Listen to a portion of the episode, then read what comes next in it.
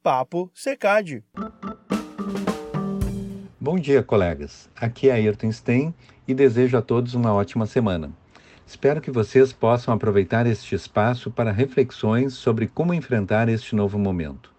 Para isto, devemos discutir sobre como desenvolver a qualidade no serviço de saúde.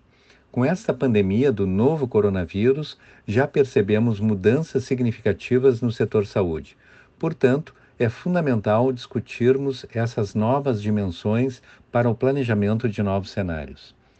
Existem dois lemas em qualidade que nunca podem ser esquecidos. O primeiro é: só se pode resolver um problema após se admitir a existência do mesmo. E o segundo diz que só se pode melhorar aquilo que é factível mensurar. A identificação e a delimitação do problema, assim como a medição, são aspectos muito importantes para o gerenciamento ou melhoria de qualquer processo. Uma pandemia pode sobrecarregar a capacidade de instalações ambulatoriais, os serviços de emergência, hospitais e unidades de terapia intensiva, levando à escassez crítica de pessoal, espaço e suprimentos, com sérias implicações para os resultados dos pacientes. Hipócrates referia: ele que corretamente distingue aqueles que irão sobreviver ou morrer bem como aqueles que estarão sujeitos a doenças por um período mais longo ou mais curto, deve, a partir de seu conhecimento e atenção, ser capaz de formar uma estimativa de todos os sintomas e racionalmente pesar o poder de cada um deles por meio da comparação. Hipócrates definiu um conceito fundamental em epidemiologia, o prognóstico o qual pode ser descrito como um curso clínico ou como a história natural da doença. Como ainda estamos numa fase de aprendizado, é muito importante identificarmos a predição da evolução da COVID-19 em pacientes com câncer em comparação com indivíduos sem essa condição.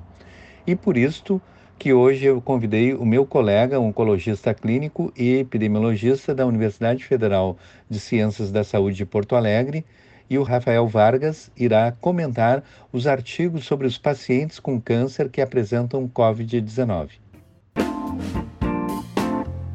Olá, primeiramente gostaria de agradecer ao professor Ayrton pelo convite de estar colaborando aqui com este podcast. O meu nome é Rafael José Vargas Alves, eu sou médico, oncologista clínico e epidemiologista, professor da Universidade Federal de Ciência da Saúde de Porto Alegre. O Dr. Ayrton me pediu para eu falar um pouco sobre a pandemia da Covid-19 e dados que a gente tem sobre pacientes oncológicos.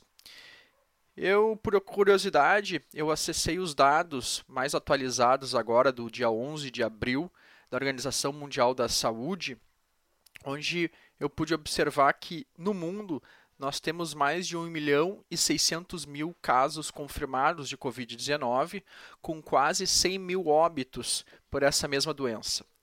Se nós formos acessar também o painel do coronavírus do Ministério da Saúde do Brasil, atualizado às 18 horas do dia 11 de abril, podemos observar também que no Brasil nós temos mais de 20 mil casos confirmados desta doença, com cerca de mil e 124 óbitos, tendo uma letalidade de 5,4%.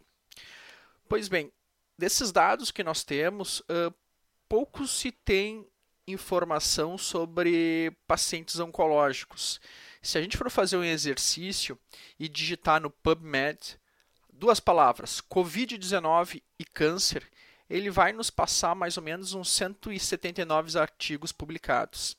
A grande maioria desses artigos Trata-se de séries de casos, relato de experiências, opiniões de especialistas, guidelines, alguns estudos retrospectivos de um N de 20 a 30 pacientes, N de 500 pacientes e até estudos com N maior de 2 mil pacientes. Mas ainda as evidências de dados epidemiológicos ela ainda está num processo de construção desse conhecimento. Se eu fosse citar aqui para vocês um desses trabalhos, eu gostaria de citar talvez o trabalho mais uh, que tenha sido mais citado nos últimos 15 dias é o estudo que foi publicado na Lancet Oncology cujo primeiro autor era o Dr. Liang, que ele avaliou numa, num estudo retrospectivo numa amostra de 1.590 pacientes e encontrou uma prevalência de 1% de pacientes com câncer. Esse foi um dos primeiros estudos que foi observado que os pacientes que tinham câncer tinham uma probabilidade maior, cerca de três vezes mais a chance de desenvolver eventos severos do que os pacientes que não eram portadores de câncer. Eventos severos aqui, os autores consideraram óbito, ida para UTI ou utilização de ventilação mecânica. Mais adiante, a gente encontrou um estudo publicado na JCO Global Oncology, que foi uma tentativa de fazer uma meta-análise de estudos chineses de prevalência de pacientes oncológicos infectados por Covid-19. É um estudo com bastante heterogeneidade, mas os autores concluíram que a prevalência na China de pacientes oncológicos infectados por Covid-19 deveria variar entre 2 a 3%, não muito diferente do que foi encontrado no estudo de Liang. Mas os estudos que a gente vai vendo uh, na, nessas, nessas publicações que a gente viu no, no PubMed, a maioria tem a mesma conclusão, que os pacientes oncológicos, obviamente, eles acabam tendo uma maior incidência de eventos severos em comparação com os pacientes que não têm câncer. E já agora, no início de abril, nós tivemos uma, uma publicação dos primeiros dados epidemiológicos italianos. Um estudo da Frontiers of Oncology, onde a primeira autora é a doutora Lúcia Fratino. Foi observado nesse estudo que em torno de a Itália, até dia 1 de abril, tinha em torno de 102.619 casos de Covid-19 confirmados e a prevalência de pacientes oncológicos nesta população era em torno de 20%. Bem diferente da prevalência dos estudos chineses, de 2 a 3%. E nesses estudos italianos, começou também a se observar uma maior preocupação, especialmente com o paciente portador de câncer de pulmão provavelmente deve ter uma relação muito próxima com a alta prevalência de tabagismo que a gente tem na Itália, né, como já, já se sabe. Mas eu acredito que mais dados vão aparecer aí sobre o perfil epidemiológico do Covid-19 pacientes oncológicos. Nós estamos aguardando dados principalmente dos Estados Unidos, Espanha. Outras informações que a gente pode tentar extrair desses artigos publicados são os fatores associados com maior risco de eventos severos entre os pacientes infectados pela Covid-19.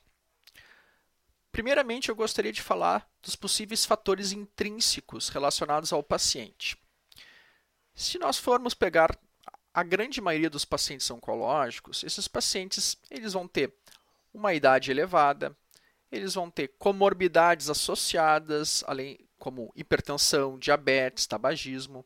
Esses pacientes eles vão ser submetidos ou estão recebendo algum tratamento sistêmico de quimioterapia que pode ocasionar uma imunossupressão. E a própria neoplasia também tem um papel de gerar imunossupressão no paciente. Pois bem, tendo em vista todo esse conjunto de variáveis que eu elenquei agora para vocês, fica muito evidente que esse paciente oncológico é um paciente de risco e um paciente de um risco muito elevado. Entretanto, esse risco só vai vir a ser consumado se esse paciente se infectar pelo Covid-19.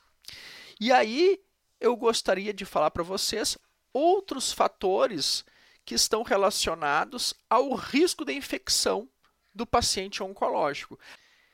Esses fatores externos que estão relacionados com o risco de contágio de Covid-19 nos pacientes oncológicos estão muito associados com o itinerário terapêutico do paciente. Por exemplo, um paciente que está em quimioterapia, ele tem que sair da sua casa, coletar exames de sangue no laboratório, ir numa consulta médica.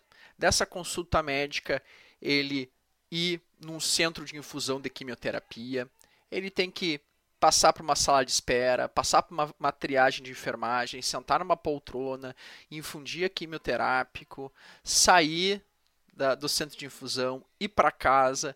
Em algum momento ele pode precisar fazer algum exame de imagem. Então o que, que acontece? Esse paciente passa por diversos ambientes onde pode existir uma alta circulação de pacientes, inclusive aglomerações. Sendo assim, o risco de contágio é maior por causa do itinerário que esse paciente tem para fazer seu tratamento oncológico. Eu dou o exemplo aqui do paciente em quimioterapia. E é nesses fatores que nós temos que atuar para minimizar o risco desses pacientes se contaminarem por Covid-19, pois, como eu mostrei ali nos fatores intrínsecos, esse paciente tem um risco muito grande de apresentar eventos severos.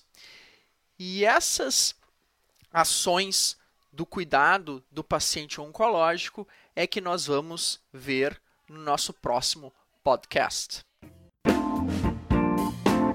Muito obrigado pela sua contribuição.